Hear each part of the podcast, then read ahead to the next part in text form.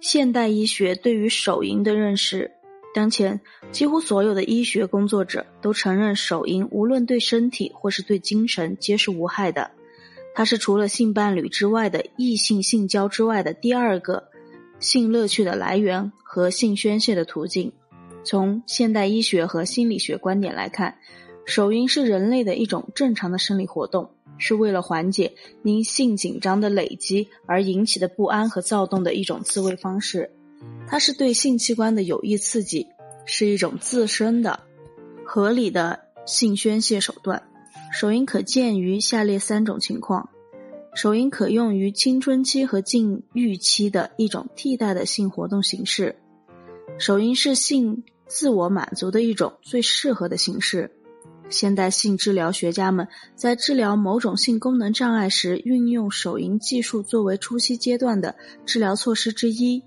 在人类性行为的正常发展过程中，从自我性爱到异性恋形式的转变，要经历三个重要时期：第一时期手淫，第二时期伴有异性接触的手淫，第三时期异性接触不再手淫或偶尔发生手淫。无论男女到了青春期后，在性激素的影响下，随着正常的性发育，都会自然而然地产生性冲动和性要求。由于他们正处于性生理已经成熟，而性心理发育尚未成熟的性不平衡发展阶段，他们对性问题满怀疑虑、好奇、幻想。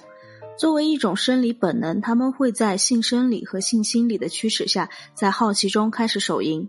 由于性冲动更多的不是受大脑支配，而是由血液中的性激素水平所决定的，所以这是一个不以人们的意志力为转移的自然的生理活动。当血中性激素达到一定水平后，人的性冲动就会自然产生，与之伴随的手淫或其他一些行为就会相继出现。人从性成熟到能够合法的满足性要求，就是结婚。一般要等到七八年甚至更久的时间，而这段时间的性能量偏偏最高。他们总要寻找机会宣泄或解除性紧张的困扰，除非在性冲动生成之前，通过紧张的学习和工作，通过丰富多彩的业余生活，把多余的能量化解掉，或使之得到升华。不然的话，总要寻找机会来宣泄这种能量。在这种情况下，对于未婚或已婚、没有性生活机会的人来说，手淫大概是最方便、最简单、最安全的宣泄方式。它既不涉及异性或卷入感情的纠葛，也不会导致性攻击甚至性犯罪的发生，所以它是一种合理的解除性紧张的方式。因此，也避免了一部分因性冲动引起的社会问题的发生。即使一个性成熟的男性从未手淫过。但它也会通过遗精的方式使性能量得到释放。同样，女性则可能通过性梦来释放性冲动的能量。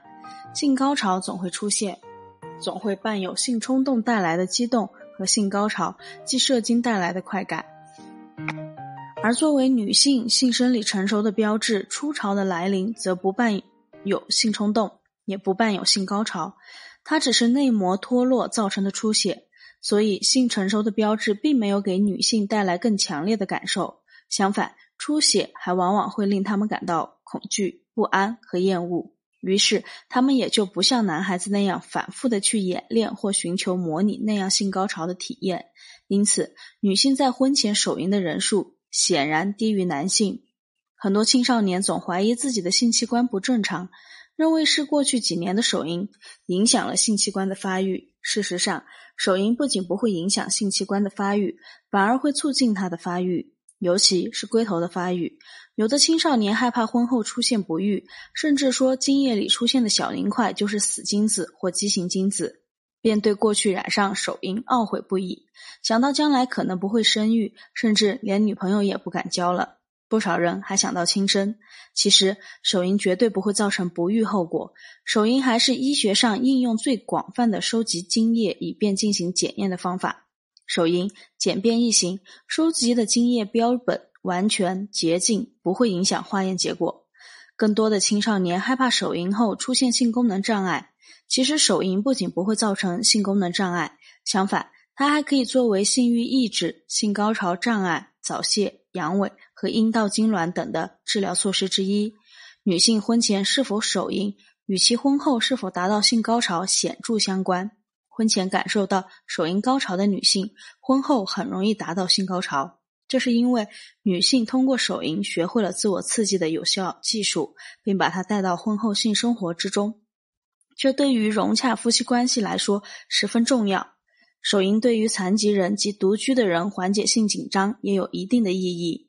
手淫导致的高潮射精有助于引流前列腺内的淤积物，从而使炎症消散较多。因此，有些总是把自己的前列腺炎归结于手淫是没有根据的。对于男性来说，如果在手淫时学会了适当忍耐，尽量晚一点射精，还可以达到预防性交时早泄的效果。如果在不安全的场合下手淫，总是怕被别人发觉匆匆行事，这样就会养成只经很少刺激就能射精的习惯，今后性交发生早泄，种下苦涩的种子。那？对青少年手淫可能会带来哪些危害呢？手淫之所以会使很多青少年出现一系列的病状，如失眠、乏力、记忆力减退等，主要是种种错误宣传对青少年造成的巨大的精神压力的后果。简而言之，就是对手淫的自责、悔恨、内疚和恐惧造成的。他们往往背负着道德败坏和危害健康的两个沉重包袱。一方面是手淫带来性快感、性新鲜感的诱惑，另一方面是给自己带来的无法解脱的精神枷锁，造成心理上的极度不平衡，从而形成恶性循环。本来男性射精后应该立即因体力消耗而熟睡，如有些人在劳累之后，往往喜欢性爱一次，以便彻底缓解一天的疲惫，睡个好觉。也有的人在无法入睡时，以手淫作为助眠的手段。那么，为什么有些青少年在手淫后却失眠呢？这就是上述恶性循环的结果。不过，这种不良影响并非手淫本身造成的，而是对手淫的畏惧和内疚的心理反应。那么，手淫有没有弊端呢？如果肆意手淫，沉湎色情，必然会荒废学业和损伤身体，必然坚决摒弃。手淫要消耗相当能量的。说手淫无害，绝不意味着走向另一个极端，提倡无节制的手淫。处在性成熟的青少年的身心尚不稳定，特别需要提高自我控制和自我约束能力。青少年不把主要的精力运用到学习、锻炼、文娱等方面，必然是舍本求末，无穷后患。即使不谈什么雄心壮志或宏伟的人生目标，但也不能鼠目寸光、随心所欲嘛。微小的克制往往会产生巨大的能量，克制乃是立世之本，不会克制的人绝不会成功。克制实际上是一种意志锻炼，有志者事竟成。青少年成长的很重要的一条就是学会控制自己。在判断手淫是否属于正常生理现象时，还必须考察青少年有无健全的社会关系，是否存善于同伴的相处。并对周围环境和事物具有浓厚的兴趣。如果他的心理、社会适应能力都健康的话，当他的身心发育更成熟时，他将对肉体快感的过分专注转移到学业、工作、娱乐等更有意义的活动中去。如果一位青少年总是害羞、敏感、退缩、孤僻，将手淫看作是获得满足。解除紧张的唯一源泉，而过分依赖它时，手淫就不是正常和健康的了。这意味着他的心理发育和社会适应能力遇到了问题。这时的手淫成为一种心理病态的反应，需要接受专门的心理治疗。有害的手淫方式会给身体带来巨大的伤害。第一类，尿道、膀胱异物。有些青少年喜欢拿笔杆、稻草结、笔芯、发卡、塑料丝、铁丝。等插入尿道，以祈求获得快感，从而在无意或无法控制的情况下造成泌尿系异物，发生概率以男性为多。